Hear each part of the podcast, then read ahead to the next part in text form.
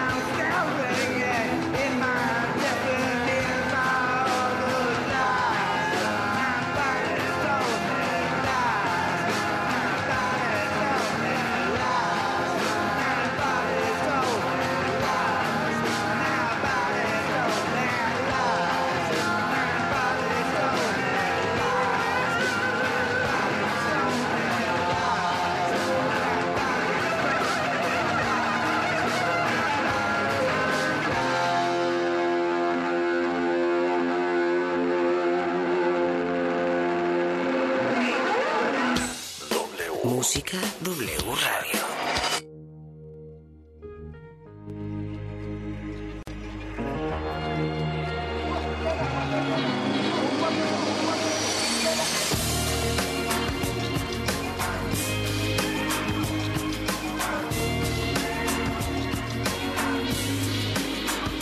When I look back over the years at the things that brought tears to my eyes, Papa said we have to be wise to live long lives. Now I recognize what my father said before he dies. Vocalize things I've left unsaid. Left my spirit unfed for too long. I'm coming home to my family where I can be strong, be who I plan to be. Within me, my ancestry, giving me continuity. Huh. This is what my daddy told me. I wished he would hold me a little more than he did, but he taught me my culture and how to live positive. I never wanna shame the blood in my veins and bring pain to my sweet grandfather's face. In his resting place, I make haste to learn and not waste everything my forefathers earned in tears for my culture.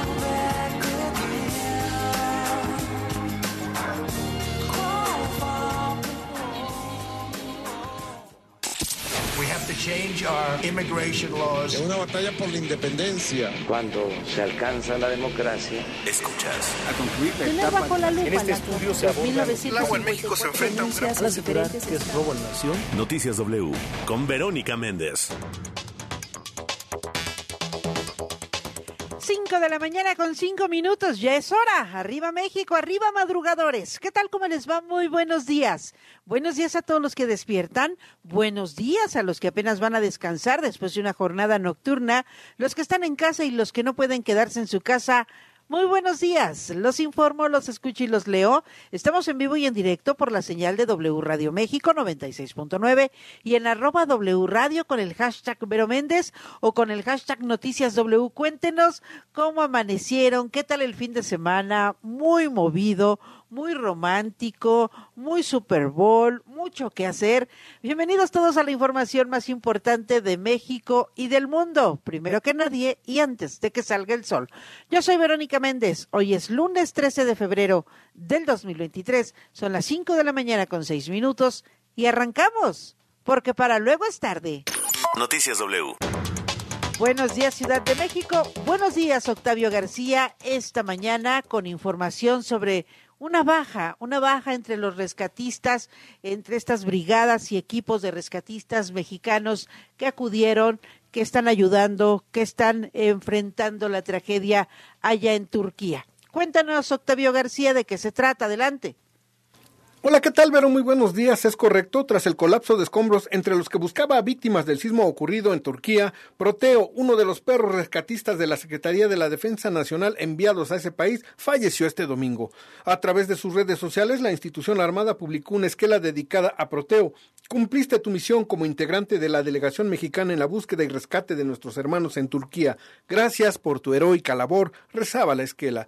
Además, en su cuenta de TikTok, la Sedena publicó un video donde su entrenador se despide del can destacando que fue un perro fuerte y trabajador que nunca se dio por vencido. Ahora solo me queda agradecerte haberme traído. Lamentablemente no vas a poder llegar conmigo. Siempre te estaré recordando. Todo México espero que siempre te recuerde, que nunca te olvide. Algún día nos volveremos a ver.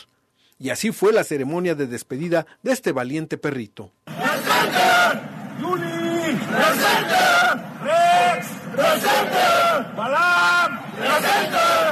¡Presente! ¡Proteo! ¡Presente! ¡Proteo! ¡Presente! ¡Proteo!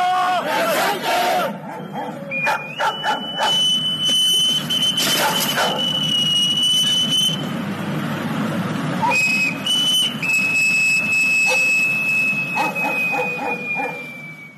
También el canciller Marcelo Ebrard lamentó el fallecimiento del perro Proteo que participaba en la misión humanitaria de México para apoyar en el rescate de personas en Turquía. Estamos tristones con esta noticia. Fue ayer, nos lo avisó la Secretaría de la Defensa Nacional. Le hicieron una ceremonia y pues es parte del equipo. Es un elemento nuestro y sí nos dolió. Estamos tristes, pero puso en alto el nombre de México, expresó Ebrard. Hasta aquí mi reporte, Vero. Muy buenos días. Buenos días, gracias, gracias por la información. Pues ahí está esta baja de, del perrito eh, Proteo, de estos canes entrenados para, para hacerlas de rescatistas, para buscar eh, mm, cuerpos, para buscar personas atrapadas en medio de los terremotos. Ya eh, despedíamos el año pasado a la perrita Frida, emblemática, su ayuda durante el sismo del 2017 19 de septiembre del 2017 y ahora este perro Proteo que pues muere en cumplimiento de su labor porque estaba realizando actividades eh, junto con las brigadas de rescatistas mexicanos que se encuentran allá en Turquía. Crece la desgracia, allá van casi 30 mil muertos. En un momentito más nos vamos a ir con información hasta Europa. Por lo pronto nos vamos a la Perla Tapatía. Buenos días Guadalajara. Buenos días, Toño Neri. ¿Qué tal, Vero? Muy buenos días a ti a todo el auditorio. Y ya estamos iniciando actividades de la, de la tapatía. Como tal, casualmente las avenidas se encuentran despejadas hasta este momento. Solamente hay que recordar que siguen obras sobre la carretera Tesistán de carretera Colotlán, esto en dirección hacia el centro de Zapopan, por lo que puede provocar problemas eh, viales. Así como también eh, la avenida Lázaro Cárdenas se encuentra despejada a partir de la autopista a Zapotranejo y hasta lo que corresponde los arcos del milenio. Y también comentarte que este fin de semana fue asesinado a balazos un sacerdote. Esto ocurrió en, el municipio de San Alto. Se trata del padre Juan Angulo Fonseca, quien se encontraba en un predio conocido como Julián de Guadalupe, cuando un sujeto le encañonó para dispararle en dos ocasiones y se dio a la huida. La investigación que llevó a cabo la Fiscalía del Estado identificó al agresor, quien resultó ser el hermano del sacerdote de nombre Guadalupe de 19 años, siendo el móvil una disputa de tierras, por lo que es buscado. Del otro lado, eh, Juan estaba adscrito a la parroquia del municipio de Jesús María en los Santos de Jalisco, era originario de la comunidad de San José de Gracia en Tepatitlán y se ordenó desde 1996 en la crisis de, Guadalajara, pero sin embargo, este problema de que les dejaron una herencia, él era el albacea de alguna manera al padre, el mal otro sujeto ya quería que le entregaran a como diera lugar y bueno, pues simplemente sacó primero una escopeta, en los videos se ve como una mujer le dice que lo deje en paz, que no lo hiciera, tira la escopeta, pero después saca de la cintura una pistola y le dispara. Así es que Guadalupe Angulo Fonseca, el hermano de este sacerdote, está siendo buscado para eh, eh, ser detenido por matar a su hermano y sacerdote. Pero Sí, es desolador, es desolador. En un momento más vamos a, a escuchar el momento en que asesinan al sacerdote de allá de eh, Atotonilco, Jalisco. Gracias, te abrazo mucho eh, Toño Neri, que tengas buen inicio de semana. Feliz lunes. Igualmente, saludo. El clima del meteorológico. Nos vamos con los expertos al Servicio Meteorológico Nacional de la Comisión Nacional del Agua. Juanita Díaz, adelante, cuéntanos. Hola, Vera, muy buenos días pues se comenta que este día el Frente Frío número 32 y la sexta tormenta invernal se desplazarán sobre el noroeste y norte del territorio nacional, generando rachas de viento muy fuertes a intensas con tolvoneras, así como lluvias y chubascos en ambas regiones además de caída de agua-nieve o nieve, principalmente en zonas montañosas de Baja California, Sonora, Chihuahua y Durango. Asimismo, se mantendrá el ambiente de frío a gélido en, en esas regiones, en el noroeste y norte del territorio. Eh, también se prevé que al final del día la sexta tormenta invernal se mueva hacia el norte, eh, hacia más internados hacia Estados Unidos y va a dejar de afectar el territorio nacional paulatinamente. Mientras que el sistema, eh, perdón, este, el ingreso de humedad del Océano Pacífico y Golfo de México eh, propiciarán lluvias aisladas en el sur, el centro, oriente y sureste del país, incluyendo aquí lo que es el, el Estado de México y la Ciudad de México, mientras que en el occidente y noreste de la República Mexicana pues eh, se, se permanece el tiempo estable y sin probabilidad de lluvia. Eh, como te comento aquí en lo que ah, es la, Ciudad de México, Estado de México, va a amanecer, eh, pues como ya estamos sintiendo, frío, muy frío, y algunas heladas en, zonas altas, en, las zonas, este, en los alrededores, eh, sin probabilidad de lluvias, y en el transcurso de la tarde, pues se espera el aumento de nublados y la probabilidad de algunas lluvias aisladas. El viento será del sur y suroeste de 5 a 20 kilómetros por hora, con rachas de hasta 35 kilómetros por hora. Eh, la temperatura va a estar oscilando la mínima entre 7 a 9 grados centígrados y la máxima entre 24 a 26 grados centígrados. Para el Estado de México, la mínima va a ser entre 1 a 3 grados centígrados y la máxima entre 20 a 22 grados centígrados. Ese es el pronóstico. Gracias, gracias por la información, Juanita Díaz. La vamos a tomar muy en cuenta para que no nos sorprenda el clima. Te abrazo mucho y buen inicio de semana.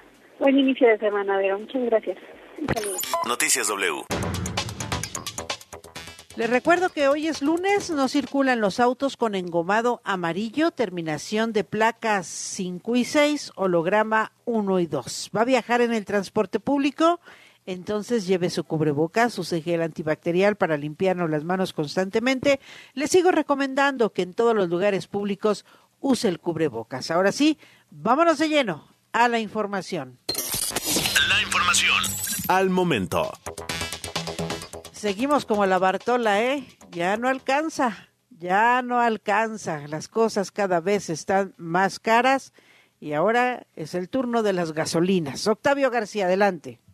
Hola, ¿qué tal, Vero? Lamentablemente así es. La Secretaría de Hacienda y Crédito Público anunció una reducción a los estímulos fiscales a las gasolinas y al diésel. Así lo dio a conocer a través del diario oficial de la Federación, donde aparecieron las modificaciones pertinentes que aplicarán para el periodo comprendido del 11 al 17 de febrero. El estímulo fiscal a la gasolina magna disminuyó a 49.56%, lo que representan 2.93 pesos. En tanto, el designado a la gasolina premium pasó a 28.01% es decir, 1.40 pesos. El estímulo fiscal al diésel se ubicará en 52.40%, lo que en dinero se traduce en 3.40 pesos. La cuota final será de 2.98 pesos por litro a la gasolina magna, de 3.59 pesos por litro a la gasolina premium y de 3.09 pesos por litro para el diésel. Hasta aquí mi reporte, Vero. Muy buenos días. Buenos días, a seguir apretando el bolsillo. Gracias, gracias, Octavio García. Vamos a otras noticias, nos vamos a Estados Unidos. Eh, sigue el juicio de Genaro García Luna. Ya desde la semana pasada les anunciábamos y les informábamos que pues ya no son 100 testigos, son como 20, ya no van a ser ocho semanas, van a ser cuatro.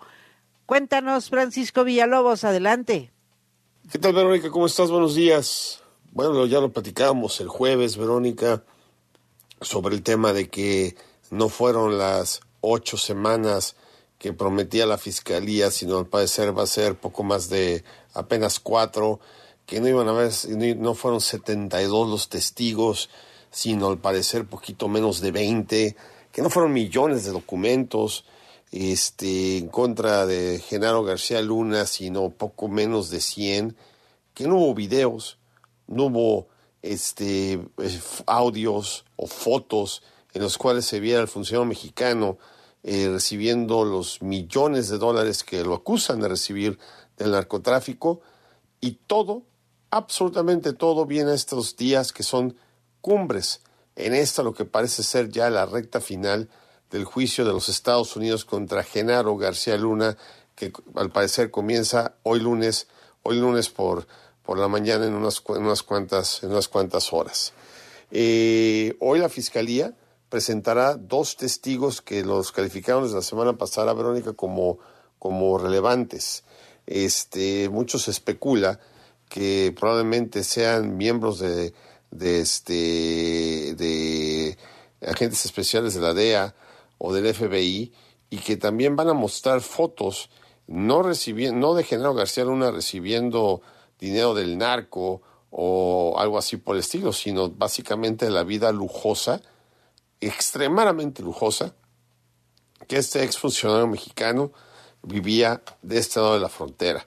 Y es lo que precisamente lo que este quizás tenga que más difícil que explicar este exfuncionario mexicano, porque cómo es posible que pueda vivir una vida de multimillonario en Estados Unidos con el salario de funcionario público de la República Mexicana. Es un funcionario público de este lado de la frontera pudiera este, generar el dinero que la vida eh, lujosa le costaba a Genaro García Luna de este lado de la frontera. Ah, de esta manera también la Fiscalía básicamente este, presentaría ya todo su caso en contra del mexicano y mañana martes probablemente comience ya la defensa, digamos, este, que la defensa presente sus testigos, en este caso su único testigo que, consideran presentar, que viene siendo el mismísimo Genaro García Luna. Durante todo el fin de semana, y eso lo vamos a ver en unas, este, unas cuantas horas, Verónica, porque la defensa tiene que avisarle a la fiscalía y a la corte 24 horas antes de presentar a un testigo, en este caso Genaro García Luna, y saber qué es lo que decidieron este fin de semana la fiscalía, la, defensa de Genaro García Luna, que si, si va a esta, testificar o no. Eh, obviamente, este, el que nada debe, nada teme, según dicen los cánones, ¿no? Pero aquí el problema es de que a la hora de testificar Genaro García Luna, automáticamente va a estar a la disposición de los abogados de la Fiscalía que representan a los Estados Unidos para preguntarle lo que sea al mexicano y sin límite de tiempo. Entonces, o sea, obviamente eso puede ser una situación clave porque si el mexicano titubea, si el mexicano no pesca en mentiras o si el mexicano no puede aguantar un interrogatorio enfrente del jurado suficientemente satisfactorio como para este no poder conseguir que por lo menos uno dude del caso de los norteamericanos en contra del mexicano, pues eso ya puede ser, digamos, el jaque mate para las aspiraciones de Guillermo García Luna de poder salir inocente de este juicio que tanta atención ha llevado Verónica. Eh, acto siguiente, después de que presente la decisión de la defensa de presentar a General García o no en la silla de los testigos. El martes, probablemente el miércoles a más tardar, ambas partes presentarán sus argumentos finales a, los miembros del jurado y de ahí, básicamente, lo que se lleguen a tardar, Verónica, porque estamos hablando de un, un juicio criminal. Aquí no hay límite de tiempo para cuestiones de las deliberaciones por parte del jurado y, insisto, tiene que ser una decisión unánime con uno, con un jurado que no esté convencido que Genaro García Luna es culpable, el mexicano saldría libre. Y todo este show hubiera sido totalmente en balde. Veremos qué pasa, Verónica, este, qué es lo que decide la Fiscalía. Por supuesto, lo estaremos comentando el día de mañana en este, que es la recta final del juicio de Genaro García Luna contra los Estados Unidos. Así es, Francisco Villalobos. Estaremos muy presentes y muy puntuales para llevarles la información respecto, pues, a la decisión, a la decisión ya casi final que se tome sobre el juicio de Genaro García Luna.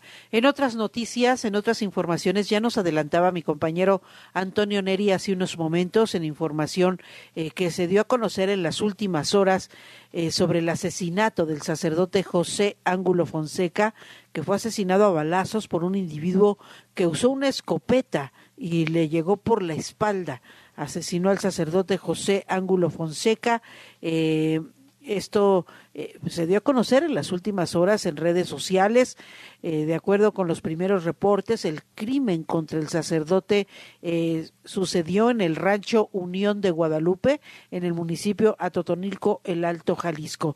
La Fiscalía de Jalisco informó en un comunicado que fue identificado el probable responsable de los hechos. Además de dicha institución, fue lo que mencionó que los hechos se podrían haber derivado de eh, problemas familiares según las primeras investigaciones. La Fiscalía de Jalisco, ya nos informaba Toño Neri, tiene ubicado eh, como el responsable de este homicidio al propio hermano del sacerdote eh, José Fonseca y que todo se pudo haber tratado de un asunto por disputas de tierras. Vamos a seguir la información, ya nos la adelantaba eh, Antonio Neri al inicio de este espacio informativo y vamos a escuchar el momento en que es atacado el sacerdote José Ángulo Fonseca. Ya viene con la escopeta. Vámonos ya, vámonos ya. Oh, Vicente, oh, Juan, vámonos ya. Juan, vámonos ya.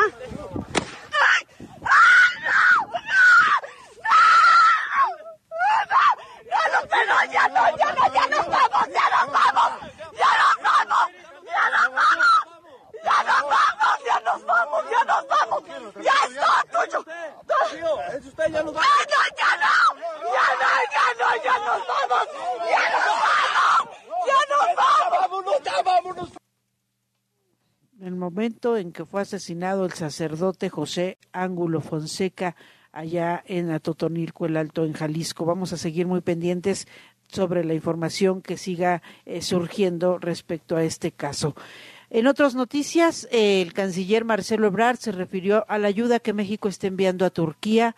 Eh, se necesita mucha, mucha ayuda, pero sobre todo, decía ayer el canciller, estufas, pequeñas estufas que puedan ayudar a, dar calor y a cocinar, porque eh, los sobrevivientes de esta terrible, terrible, eh, de este terrible terremoto, pues se, las están viendo difíciles. Ya hay más de 34 mil muertos entre Turquía y Siria por el terremoto de 7.8 que se vivió hace una semana según las autoridades. Pero los sobrevivientes, muchos eh, de, ellos se han quedado sin hogar, no tienen casa, no tienen nada.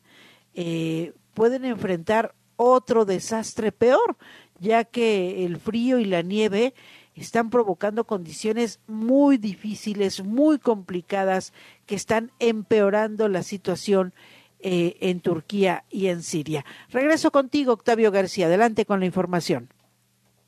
Hola, ¿qué tal, Vero? Muy buenos días. Así es, el secretario de Relaciones Exteriores, Marcelo Ebrard Casaubon, dio a conocer que el gobierno de nuestro país comprará estufas con pequeños tanques de gas para llevar a Turquía y que las personas que resultaron damnificadas por el sismo en ese país puedan cocinar sus alimentos. En entrevista, luego de participar en la reunión bilateral México-Cuba, agregó que la Secretaría de la Defensa Nacional, la Sedena, definirá qué día sale la aeronave con los apoyos para los afectados. En tanto, se mantendrán en funcionamiento los centros de acopio habilitados por el gobierno para que la gente pueda hacer sus donaciones que me lo confirme la defensa. ¿Continuarán los centros de acopio?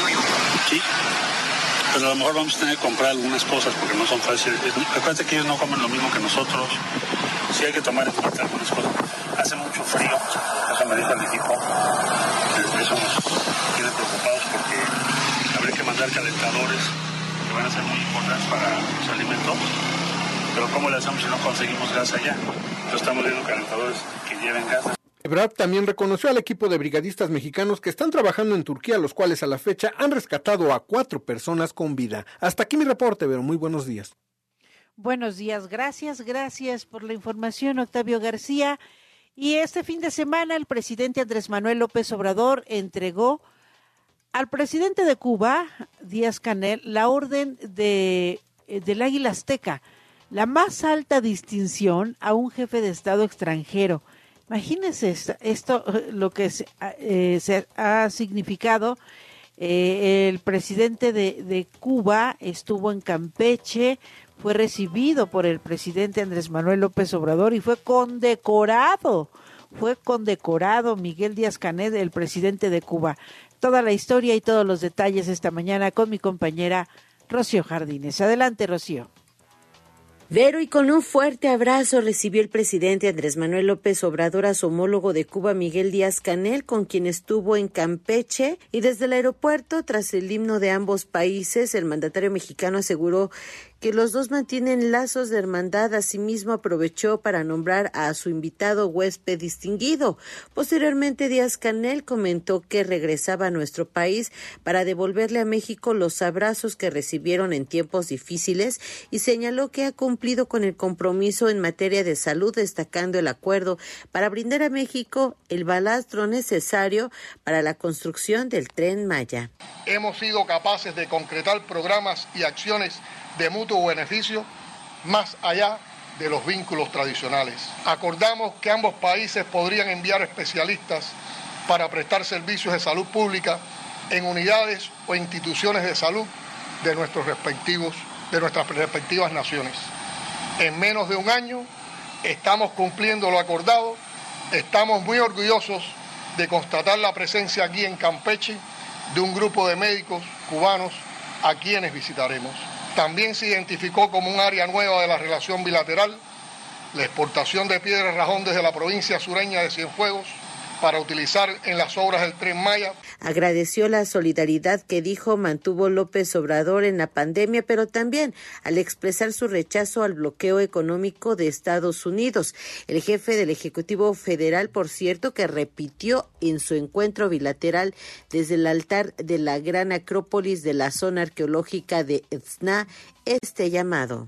Considero y lo expreso con respeto que el gobierno de Estados Unidos debe lo más pronto posible levantar el bloqueo injusto e inhumano al pueblo de Cuba. Que no olviden lo que decía Washington.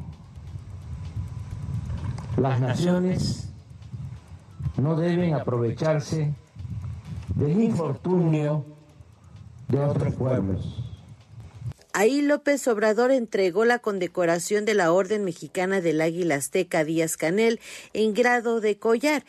Con un Viva Cuba libre y soberana, América y nuestra fraternidad universal, López Obrador afirmó que ese país debería recibir el premio de la dignidad. Creo que por su lucha en defensa de la soberanía de su país, del pueblo de Cuba, representado aquí por su presidente, merece el premio de la dignidad y esa isla debe ser considerada como la nueva Numancia por su ejemplo de resistencia y pienso que por esa misma razón debiera ser declarada patrimonio de la humanidad. Pero también sostengo que es momento de una nueva convivencia entre todos los países de América. Tras la supervisión del trabajo de los médicos cubanos y de la construcción del tren Maya, concluyó este encuentro donde se convocó a una reunión de países progresistas para atender temas de seguridad alimentaria, inflación, salud, además de fortalecer la región de América Latina. Vero, mi reporte. Gracias, gracias por la información, Rocío Jardines. Eh, lo que ocurrió en Campeche, pero las reacciones eh, son innumerables, son innumerables. Criticable que el dictador eh, Miguel Díaz Canet haya sido condecorado con la máxima distinción que entrega el gobierno de México. ¿A quién? Pues a, a un extranjero que, que, ayuda, que destaca por, eh, por colaborar con el mundo. Hay que recordar que el gobierno de Cuba pues es criticado en, todo el mundo por la por la dictadura que se vive en, en esa isla. Eh, le comentaba yo que varios académicos, eh, políticos a nivel internacional criticaron, criticaron que México haya condecorado al, al, presidente de Cuba. Son académicos y políticos que reprobaron que el presidente Andrés Manuel López Obrador le haya otorgado la condecoración de la Orden Mexicana del Águila Azteca al presidente de Cuba, Miguel Díaz Canel. En un desplegado, los simpatizantes de la izquierda democrática criticaron a Díaz Canel como dictador y refirieron que hasta noviembre del 2022 se reportaron 1.034 personas privadas de su libertad por motivos políticos en Cuba, de acuerdo eh, pues con, con, datos que se tienen desde la isla. Eh, textualmente en este comunicado condenamos que el presidente de México haga oídos sordos a la represión que soportan eh, cotidianamente ciudadanos de Cuba e incluso cuelgue en el pecho del dictador cubano la más alta distinción que puede recibir un extranjero de parte de nuestro país, es lo que se expresa en este comunicado. Los firmantes de este documento, que se denominaron como simpatizantes de la izquierda democrática liberal e institucional, expresaron eh, eh, sentirse desconcertados y apesumbrados por la entrega de este reconocimiento a Díaz Canel. Destacaron la postura, eh, las posturas de líderes de izquierda de Latinoamérica, como la del chileno Gabriel Boric. El presidente de, de, Chile, Gabriel Boric, que consideró inaceptable que haya prisioneros y presos políticos en Cuba eh, por pensar distinto al gobierno, por pensar diferente a, al gobierno de, esa isla. Entre En los firmantes de esta carta se encuentra el expresidente del Instituto Federal Electoral, José Waldenberg, el legislador eh, Fernando Belauzarán, el historiador Armando Chaguanaceda, eh, entre otros firmantes. También integrantes del Partido Acción Nacional repudiaron la entrega de, de la condecoración mexicana eh, Águila Azteca al presidente de Cuba. Eh, el Partido Acción Nacional reprobó que el gobierno eh, mexicano, el gobierno del presidente Andrés Manuel López Obrador, haya otorgado al presidente de Cuba, Miguel Díaz Canel, la Orden Mexicana del Águila Azteca, considerada la más alta distinción de México a, a un extranjero varios, varios también el senador Emilio Álvarez y Casa dijo que era reprobable reconocer a Díaz Canel con esta con esta condecoración. Vamos a más noticias y a otras informaciones. Cerraron precampaña Delfina Gómez de Morena y Alejandra del Moral de la Alianza PRI-PAN-PRD en el Estado de México. Primero voy con Evangelina Hernández con el cierre de campaña de Delfina, de precampaña de Delfina Gómez. Adelante. ¿Qué tal, Vero? Muy buenos días. Pues en efecto, la precandidata de Morena a la gubernatura del Estado de México, Delfina Gómez, realizó su cierre de precampaña en su natal Texcoco. Lo hizo en el recinto de la Feria de Texcoco muy cerquita de donde también hizo su cierre de pre-campaña la priista Alejandra del Moral. Ante miles de simpatizantes, la exsecretaria de Educación Pública afirmó que va a ganar y que así se van a terminar casi 100 años de vicios, dijo en clara referencia a todos los gobiernos del PRI. Hoy sé que tenemos ya la oportunidad de que concluya esa etapa de oscuridad de casi 100 años de horror. Y todavía sé que albergamos cada uno de nosotros la esperanza de cambio en nuestro corazón. Uno entiende que este pueblo está hecho para triunfar. Estamos convencidos de que este pueblo nació para vencer, de que los mexiquenses somos mucho pueblo para vivir de rodillas. Por eso digo, es nuestra gran oportunidad y tenemos que luchar y trabajar día con día para lograr lo que obtenemos. Delfina Gómez dijo que lamentablemente los partidos de oposición están motivados por el odio y por la ambición en esta campaña. Dijo que ojalá que hagan propuestas y que abandonen, así lo dijo, el odio como forma de hacer política. Dijo que su herramienta es la mentira, el chantaje y la compra de la dignidad y que por eso aseguró van a intentar todo para confundir al pueblo. Presente en el mitin estaba el presidente de Morena, Mario Delgado, y él sí se refirió al cierre de pre-campaña de Alejandra del Moral, que como ya te decíamos, también se realizó en Texcoco. Dijo que por más que se acerquen, no le van a llegar a la preferencia electoral que tiene la maestra Delfina. Me preguntaba un periodista en la entrada que si considerábamos una afrenta que hayan acercado los otros su evento para acá. Podrán acercar su evento, pero lo que no pueden es acercarse en las encuestas que están a más de 20 kilómetros de distancia. Porque el pueblo de México, del Estado de México, quiere un cambio. Pero en el mitin también estuvo el secretario de Gobernación, Adán Augusto López, el vocero de la presidencia, Jesús Ramírez Cuevas, y el coordinador de la campaña de la candidata Delfina Gómez, Horacio Duarte. Hasta aquí la información. Gracias, Evangelina Hernández. Voy contigo, Rocío Jardines. Adelante. Vero, muy buenos días y a ritmo de sesión 53 de Shakira, pero con la letra adaptada a Valiente como tú, fue como terminó la precampaña, la precandidata del Partido Revolucionario Institucional para la gobernatura del Estado de México, Alejandra del Moral, quien será la banderada de la coalición Va por el Estado de México. Con más de 40 mil pristas reunidos desde Texcoco, insistió en su frase valiente para lanzarse en contra de su adversaria de Morena, Delfina Gómez.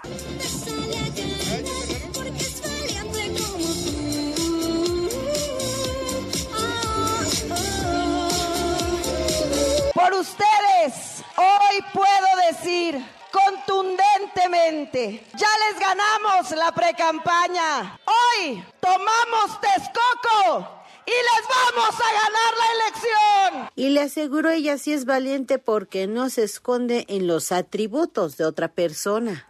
Pero a los valientes no nos gustan las cosas fáciles.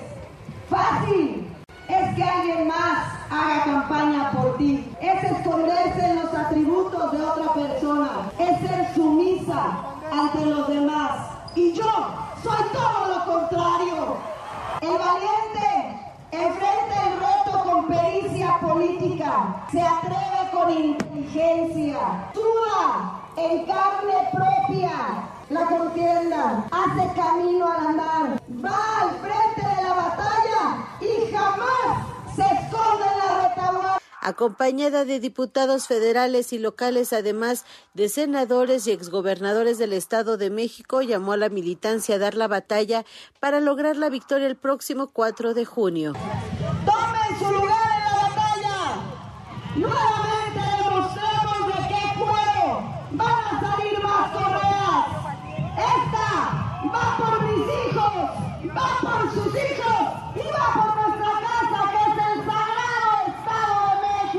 Y es que Vero enfatizó los priistas están curtidos de batallas y en este 2023 defenderán la casa con vida y corazón, ya que afirmó la gente no quiere un cambio de colores, pero sí para hacer un gobierno cercano a la población donde sea incluida. Tras recibir la constancia de mayoría como precandidata electa en el templete, Alejandra del Moral alzó las manos en triunfo junto al panista Santiago Krill, presidente de la mesa directiva de la Cámara de Diputados y el coordinador del PRD en San Lázaro, Luis Espinosa Cházaro. Hay que recordar, Vero, que a partir del 13 al 2 de abril comienza la intercampaña donde no va a ser Alejandra uso de la voz, pero sí habrá movimientos al interior del partido y de los de la coalición, en donde ella será invitada. Posteriormente habrá el registro de candidatura en el Consejo General que sesionará más tardar el 2 de abril. El 3 comienza la campaña, la cual termina el 31 de mayo. Es el reporte.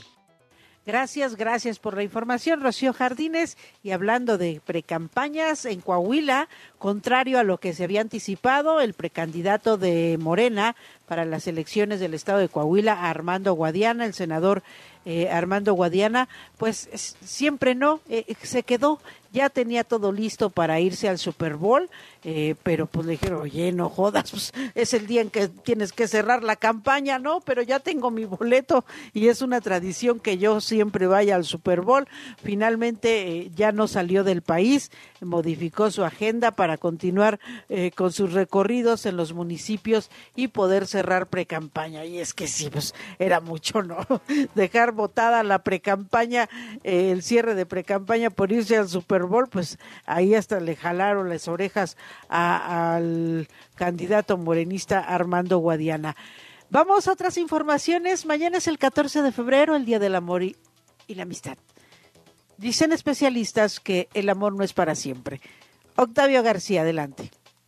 ¿Cómo te va, Vero? ¿Qué tal? Muy buenos días. Así es, en México los índices de divorcio se incrementan cada año, lo que es un indicador de las relaciones de pareja actuales, muchas de las cuales ya no son para toda la vida.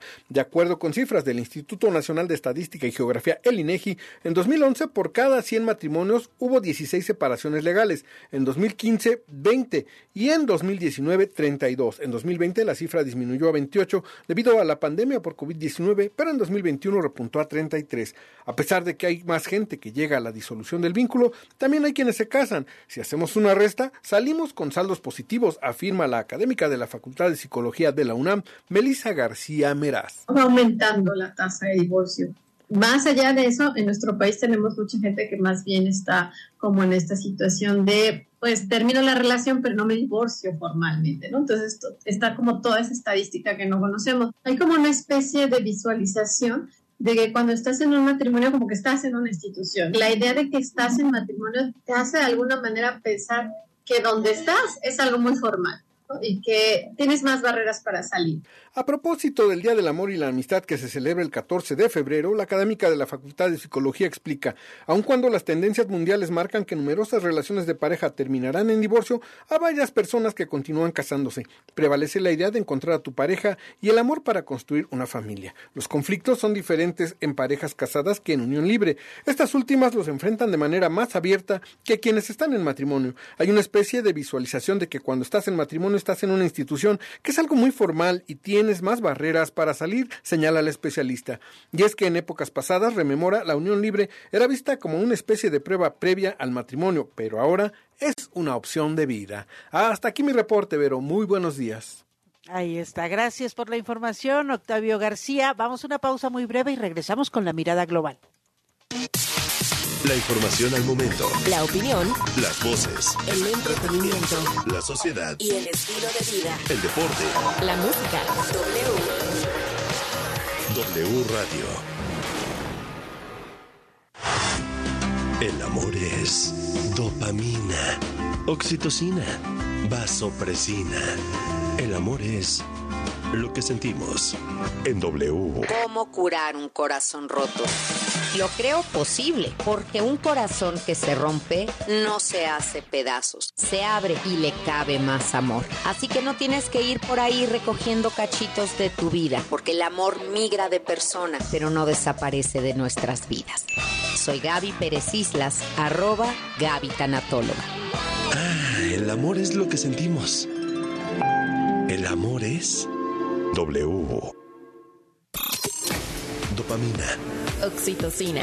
El amor es lo que sentimos. literal. El amor es W Radio. W Radio. Una estación de Radiopolis. Noticias W.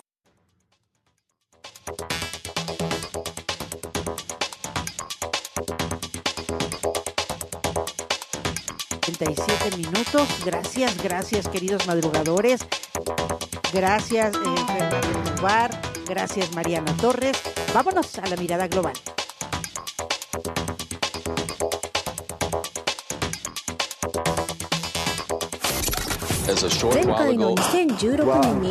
Y hay una sensación que tú la puedes tener aquí, no y por hoy, evidentemente. ¿no? Mirada global. Hola Vero, ¿qué tal amigos de W? Qué gusto poder saludarnos en viernes. Sí, ya estamos a nada del fin de semana, pero antes a ganarlo y con buena actitud. Estados Unidos pidió a México pruebas científicas para prohibir el maíz genéticamente modificado, sí, el maíz transgénico.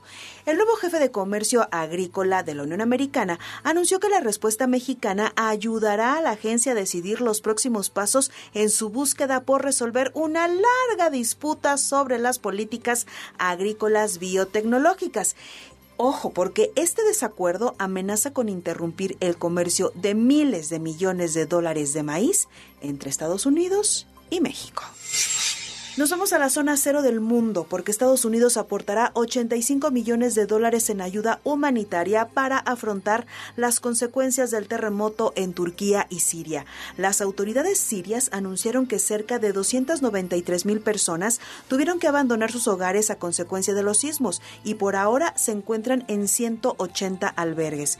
En este contexto, la UNICEF calculó que por estos sismos hay más de 1.700.000 niñas y niños que necesitan ayuda humanitaria, en particular alimentos, medicamentos y ropa de invierno. El organismo lanzó una campaña en México y el mundo para pedir donaciones que pueden realizarse a través de su sitio de internet unicef.org.mx. Cambiamos información porque si bien la Profeco pronosticó que el precio del huevo bajará hasta marzo porque, según dice, las gallinas ponen menos por el frío, ahora hay que sumar una alerta mundial, la gripe aviar. De acuerdo con datos de la Organización Mundial de la Salud Animal, tan solo entre octubre de 2022 y el pasado 3 de febrero, 100 millones de aves de corral murieron o fueron sacrificadas debido a la gripe aviar en todo el mundo, donde granjas en Europa y Estados Unidos están entre las más afectadas. Y para cerrar, En China, un grupo de ardillas han sido adiestradas para detectar drogas, sobre todo en espacios de difícil acceso como naves de almacenamiento o lugares muy elevados. Los especialistas aseguran que seis ardillas antinarcóticos tienen un excelente olfato y son entrenadas por adiestradores de la brigada canina para que rasquen en la superficie como forma de indicar que han olido la presencia de drogas. Como dato, en China el narcotráfico a gran escala es un delito que puede ser castigado con pena de muerte. Y hasta aquí por hoy, gracias, excelente fin de semana. W Deportes. Noticias W. Ahora sí, Brian Zulbarán, adelante. Hola Vero, ¿cómo estás? Qué gusto saludarte, muy buenos días. Bueno, pues obviamente la nota del fin de semana, el Super Bowl que se lo han llevado los jefes de Kansas City y Patrick Mahomes, que ya tiene su segundo anillo del Super Bowl.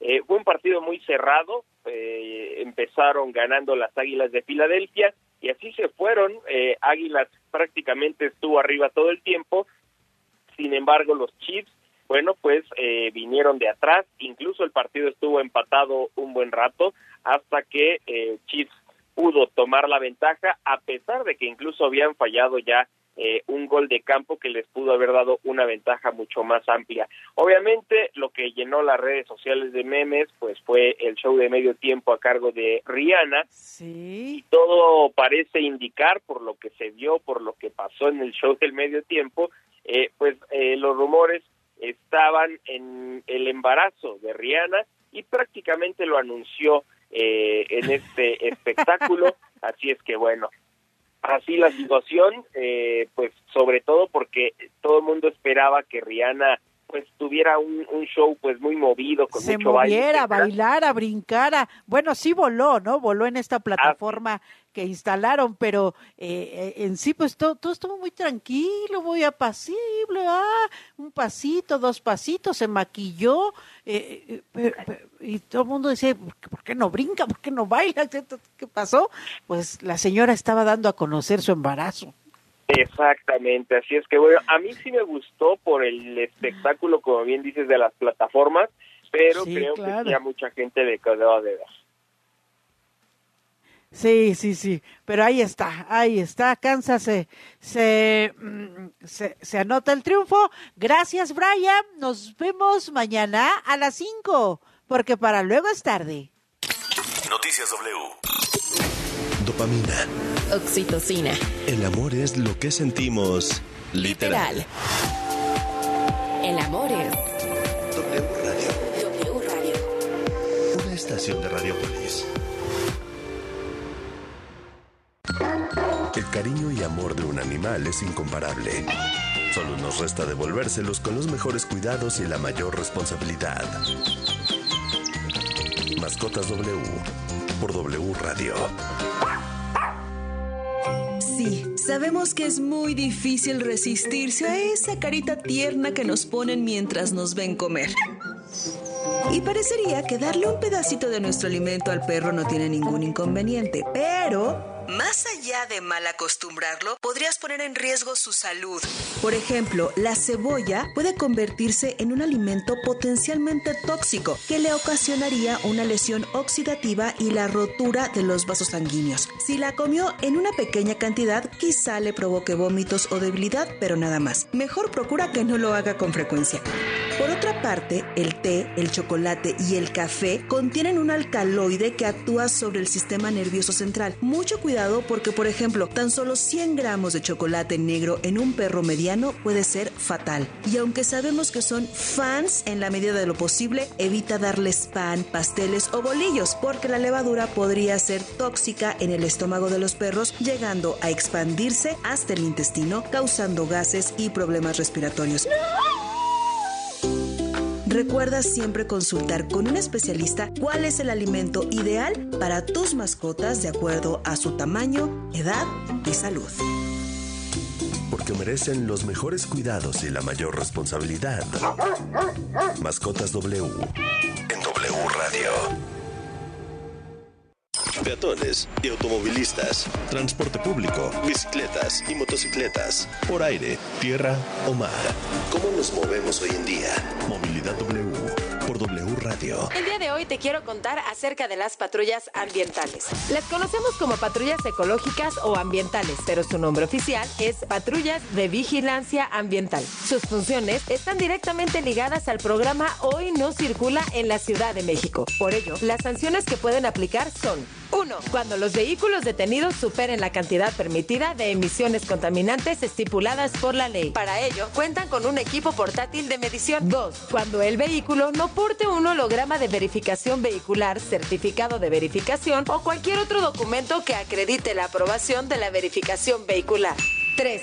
Cuando se circule un día en el que el vehículo tenga restringida la circulación de acuerdo al color de su engomado. Las multas pueden ir desde los 1.900 hasta los 2.800 pesos. Y en los días de doble hoy no circula, estas patrullas se ubican en puntos de revisión en distintas zonas de la ciudad. Yo soy Andrea Echegoyen de Movilidad W y nos puedes escuchar todos los sábados de 1 a 2 de la tarde por toda la cadena W.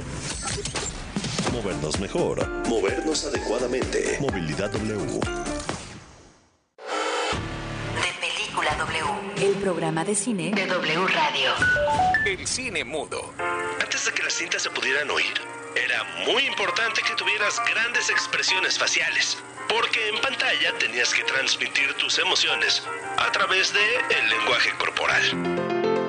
Es la época del humorismo acrobático de Buster Keaton, que con su comedia física y sus actos planeados logró que el cine fuera visto. También fueron los años de la difamada Clara Bow, quien se convirtió en el primer símbolo sexual del cine. Y también de los triunfos del inventor de una nueva forma de hacer cine, Charles Chaplin, quien se convirtió en la primera estrella mundial del séptimo arte, además de lograr gran parte de la creación de la industria fílmica. Con Gaby Cam Y Leo Luna. Viernes, 8 de la noche. Sábado, 2 de la tarde. El programa de cine De W Radio. De Película W. Existen dos vías digitales para no despegarte de W Radio. Escuchar nuestra programación en vivo, descargar nuestros podcasts, Y consultar la información más relevante minuto a minuto. nuestra aplicación gratuita y nuestra página wradio.com.mx W Radio. Si es digital. Es W.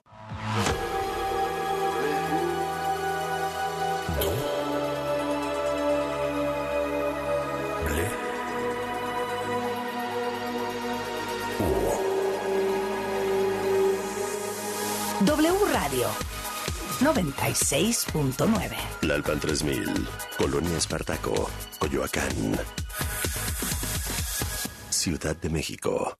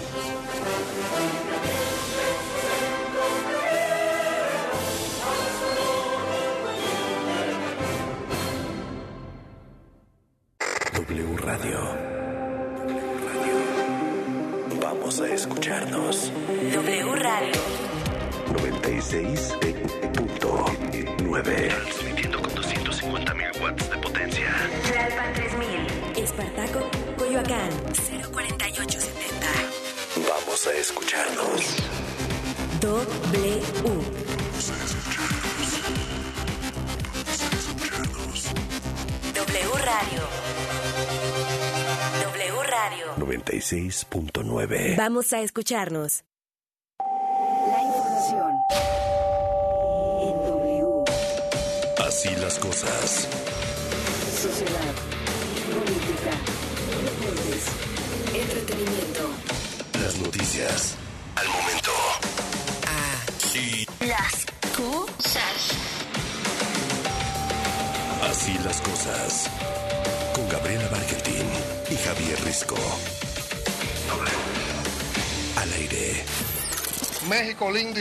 como le cantan aquí y también en Cuba, es